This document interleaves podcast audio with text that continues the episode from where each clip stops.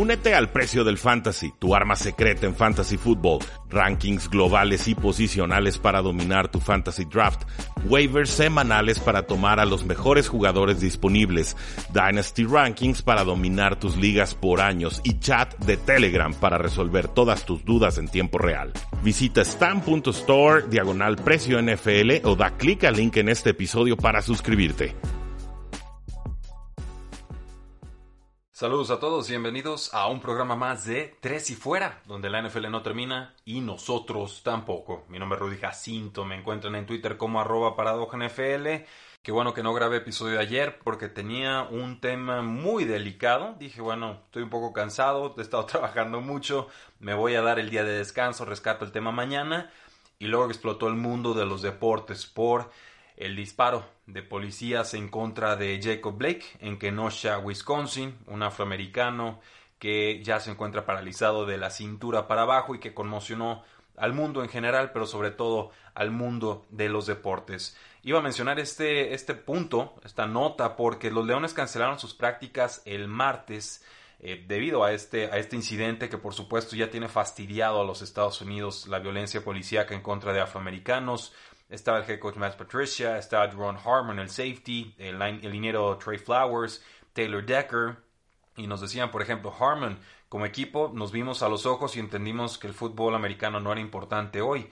Tenemos una plataforma que podemos usar, no solo para elevar conciencia, sino para crear cambios. Eh, Flowers dijo palabras similares, no podemos quedarnos callados, no vamos a cambiar este mundo con nuestro día normal. Entonces hoy estamos unidos y nos juntamos para decir estas palabras, estos slogans y para esparcir este mensaje, esparcir la palabra. Pues acto seguido, al día siguiente, la NBA sobre todo fue la que detonó este movimiento que ya también tuvo cabida en la MLB y no ayudan las declaraciones del jefe de policía de Kenosha que dice que hubiera un toque de queda y que si la gente no hubiera estado allá afuera quizás no hubieran sido asesinadas o matadas dos personas que perdieron la vida en estos días de protesta en contra de la agresión que recibió eh, Jacob Blake. Por supuesto, declaraciones que deben ser universalmente rechazadas y este hombre no puede ni debe seguir en su puesto. No, le queda claro lo que es ser un, un policía con dignidad. Ahora, todos los juegos de la NBA se pospusieron después de que los Milwaukee Bucks decidieran boicotear su partido de postemporada. Por lo mismo del tiroteo, eh, la NBA y la Asociación de Jugadores de la NBA anunciaron que se solidarizan y que se unen a este eh, movimiento, por lo cual eh, se mueven y se suspenden indefinidamente los partidos de Milwaukee contra Orlando, de Houston contra Oklahoma City Thunder y de Los Ángeles Lakers contra Portland. El juego 5 de cada serie será reprogramado y no sabemos para cuándo. Anthony Davis de los, del básquetbol, la estrella del básquet, nos dice, solo queremos justicia para Jacob Blake.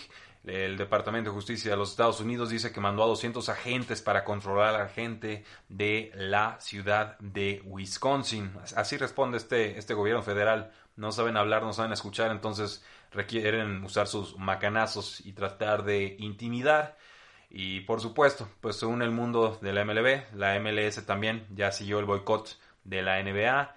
Había un juego ahí del Inter de Miami contra Atlanta que fue pospuesto de forma indefinida. Bernie Sanders, en su momento candidato presidencial dos veces, pues por supuesto expresa su solidaridad con este movimiento y todos los juegos de la MLS fueron cancelados, todos los que estuvieron después del juego de Orlando contra Nashville. Eh, es triste tener que tocar estos temas en un podcast de NFL que se supone debe eh, despertar interés, afición, solidaridad, hermanarnos de alguna manera, darnos unos ratos de distracción. Pero la realidad, damas y caballeros, es que no nos hemos ganado estos momentos de distracción. No muchos hemos tomado con seriedad el momento, la pandemia, el coronavirus que estamos viviendo en estos momentos.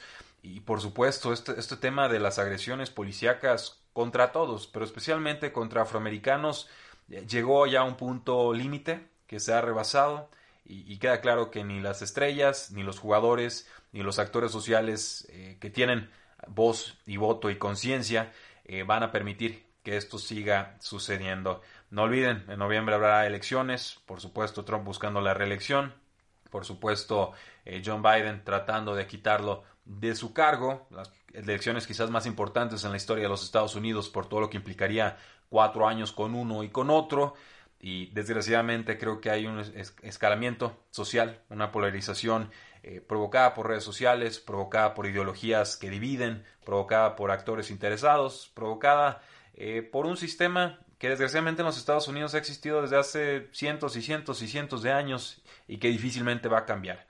Pero no es imposible y en esa lucha estamos. Entonces sepan que si su equipo de la NFL no entrena, si no ven juegos de postemporada en la NBA, si no ven algún juego por ahí de la MLS o de la MLB, pues es por esto, es porque los Estados Unidos nuevamente están teniendo un momento de introspección doloroso, un momento de verse en el espejo, verse todos los defectos y tratar de redescubrirse y redefinirse. No sabremos a ciencia cierta cuál va a ser el resultado de todo esto, pero me queda claro que el movimiento de Black Lives Matter, que en realidad resume y engloba que todas las vidas importan, pero tratan de especificar con la vida de afroamericanos que son perseguidos por actores policíacos, que esas vidas también importan y que hay que ponerles un reflector y que la vida no va a regresar a la normalidad ni en temas de salud ni en temas sociales hasta que estos asesinatos, hasta que estos, estas agresiones, hasta que la gente eh, que quizás tiene un desencuentro con la policía, que incluso siguiendo todas las indicaciones pierde la vida, recupere su dignidad, tenga una justicia histórica y por supuesto que dejen de suceder estos eh, incidentes. Por mi parte, creo que sería por demás extraño y absurdo e incómodo ¿no? y fuera de lugar el hablar de algo de, NFL, que sí tengo muchas noticias de NFL que comentar, después de que todo el mundo del deporte está haciendo un boicot. Entonces, como acto solidario, así vamos a dejar el podcast del día de hoy. Sepan que por supuesto estoy eh, a favor de la justicia social, en contra de estos actores que incitan a la violencia y se escudan en una, un falso argumento legal porque por más desencuentros que pueda haber entre una persona y la policía, en ningún momento se justifica que te metan siete u ocho balazos por la espalda y que te dejen paralizado. Entonces, mi invitación para ustedes y para mí va a ser monitorear este caso, el de Jacob Blake, por supuesto el de todos los casos que se han dado recientemente e históricamente, buscar ahí la, reivindicación realmente de la causa afroamericana, que en realidad es, es la lucha de todos. Si, si alguien está esclavizado, si alguien está oprimido, todos estamos oprimidos, porque si lo aceptamos en alguna parte, en cualquier momento puede detonarse en otra. Y realmente este es un tema de, hermandad y de solidaridad y de entender que la dignidad humana está por encima de todas las cosas. En ese sentido, aplaudo que los jugadores de la NBA hayan desatado, porque eso es lo que sucedió, desataron un movimiento que no van a poder contener las fuerzas que quisieran que todo se mantuviera como siempre ha sido. Lo aplaudo, lo reconozco, no sé en qué acabe todo esto. Yo sí personalmente deseo que pueda terminar la postemporada de la NBA, pero entenderé si los jugadores deciden que esta temporada ya está tirada por la borda y que más bien vale más luchar por causas sociales que jugar 5 contra 5 o 11 contra 11 en, en una cancha sin aficionados.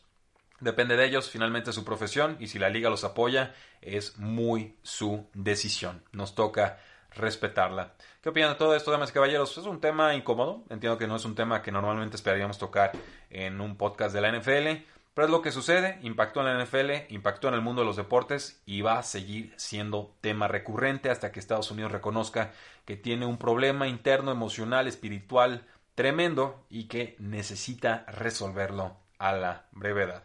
Por mi parte sería todo. Muchas gracias. Disfruten su día. Platicamos el día de mañana sobre lo que puede suceder o no con ventajas injustas por tener aficionados o no en los distintos estadios. Tenemos unas métricas avanzadas ahí que les quiero compartir y también denuncias de algunos head coaches que no les parece justo que algunos estadios tengan aficionados y otros no. ¿Y saben qué? Estoy de acuerdo con ellos, pero lo hablamos mañana, porque la NFL no termina y nosotros tampoco. Tres y fuera.